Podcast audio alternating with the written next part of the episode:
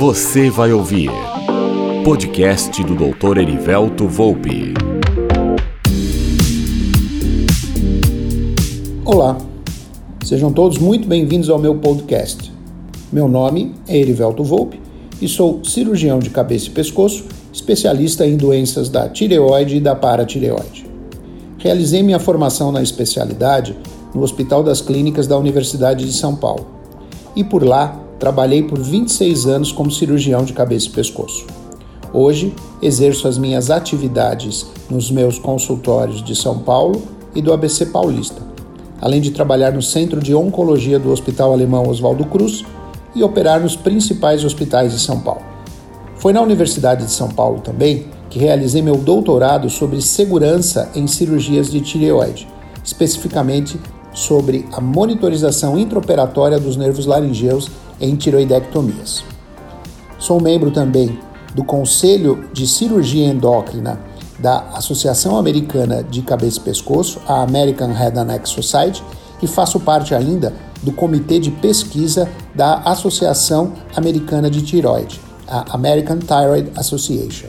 Como atividades complementares, sou editor associado da revista Clinical Thyroidology e sou professor de terapias minimamente invasivas da Escola Cetros aqui em São Paulo. Podcast do Dr. Erivelto Volpe.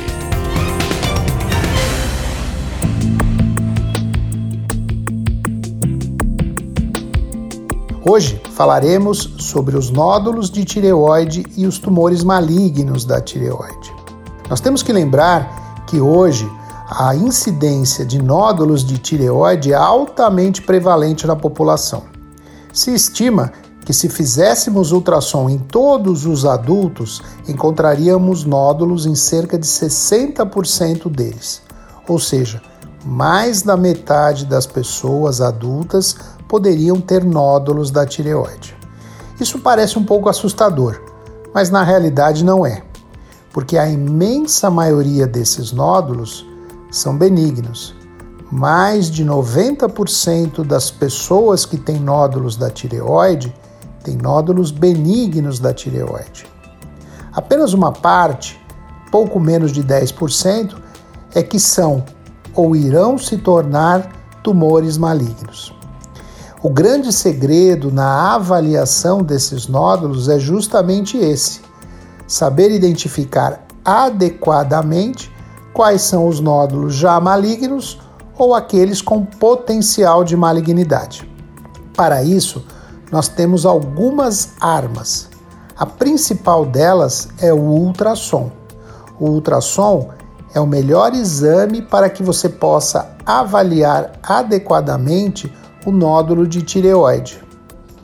E é importante que se diga que o ultrassom ele é mais potente mais específico e mais sensível do que a tomografia ou a ressonância. Eu costumo dizer que a tomografia e a ressonância são míopes para avaliar os nódulos de tireoide. A tomografia e a ressonância elas são importantes para avaliar a relação da tireoide com as estruturas que ficam ao redor dela. Mas para avaliar o nódulo de tireoide, nós temos que utilizar o ultrassom.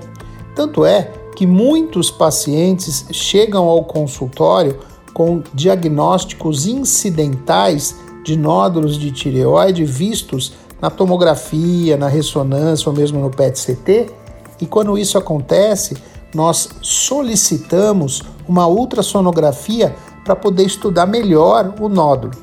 A ultrassonografia, ela dá detalhes sobre a forma, a localização exata do nódulo na tireoide, se existe uma vascularização interna dentro do nódulo, se essa vascularização ela é mais externa, se existem calcificações, se essas calcificações são o que nós chamamos de microcalcificações ou macrocalcificações, elas são diametralmente opostas, então as microcalcificações são mais sugestivas de malignidade e as macrocalcificações são mais sugestivas de benignidade. o tamanho desse nódulo, enfim, essas características em termos mais precisos, elas só podem ser dadas de uma maneira mais adequada com ultrassom. Então, quando a gente vai fazer um segmento, um acompanhamento desse nódulo, o exame de eleição, o exame ideal é realmente a ultrassonografia. Então, a ultrassonografia nos orienta se nós vamos é, pedir algum exame a mais, por exemplo, uma punção aspirativa.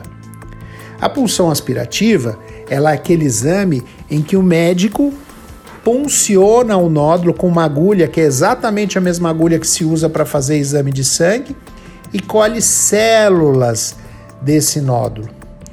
Aí o médico vai lá e olha essas células no microscópio. Quando ele olha essas células, o que nós, pacientes e médicos, gostaríamos é que esse exame nos dissesse o nódulo é benigno ou o nódulo é maligno. No entanto, não é assim que a coisa funciona.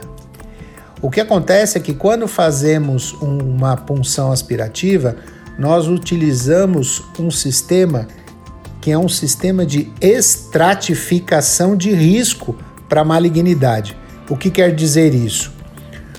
O resultado é classificado basicamente em seis níveis, sendo os níveis mais baixos com menor chance de malignidade e os níveis mais altos com uma chance maior de malignidade.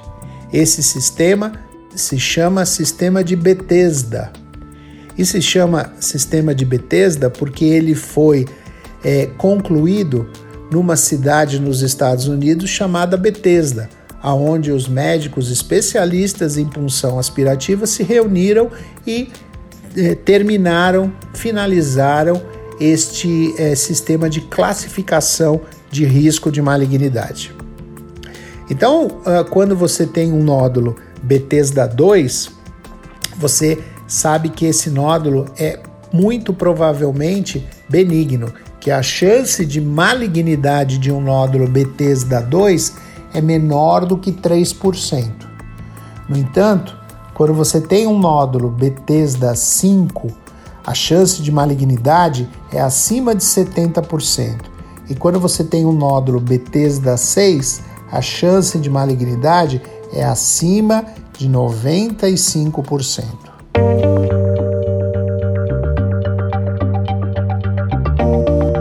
Então, nós ficamos muito tranquilos com o Bethesda 2 e ficamos muito preocupados com o Bethesda 5 e Bethesda 6.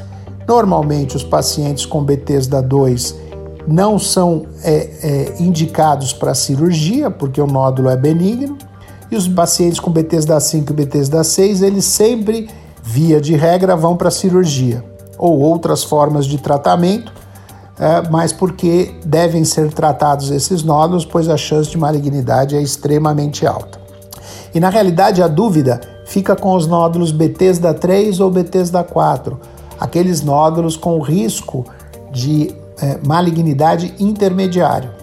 A chance de um paciente com nódulo Bethesda 3 que esse nódulo seja maligno é ao redor de 15 a 20% e a chance de um paciente Bethesda 4 é, de malignidade é ao redor de 25 a 30%. E aí nós temos que levar em conta outras informações quando vamos avaliar esses nódulos.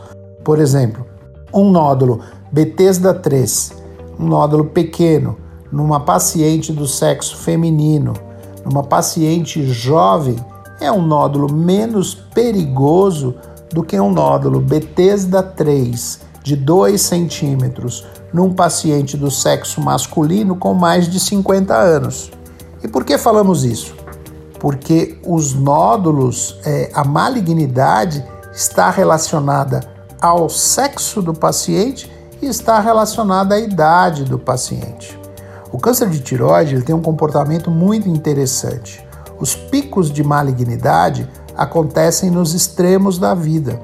Ou seja, a partir dos 50 anos, os nódulos de tireoide têm uma chance maior de malignidade, mas abaixo dos 20 anos também. Então, o paciente pediátrico que tem nódulo de tiroide, ele deve ser avaliado com muito mais cautela do que no paciente adulto jovem, porque a gente sabe que a chance de malignidade num paciente com nódulo de tireoide abaixo de 20 anos é maior do que naquele paciente com 30 anos, por exemplo. Outro fator importante é o sexo. As mulheres têm mais câncer de tireoide porque elas têm muito mais nódulos de tireoide do que os homens. Agora, quando um homem tem um nódulo de tireoide, proporcionalmente a chance de malignidade é maior. Dessa maneira, o médico deve levar em conta muito mais do que o ultrassom e muito mais do que a punção para definir qual a melhor conduta do seu paciente.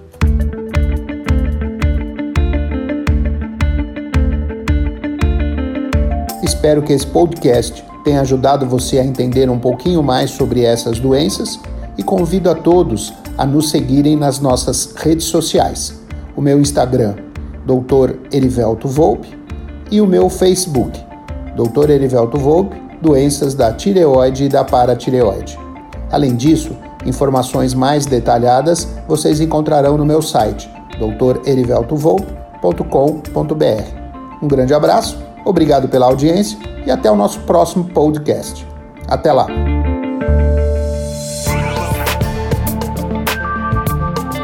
Você ouviu podcast do Dr. Erivelto Volpe.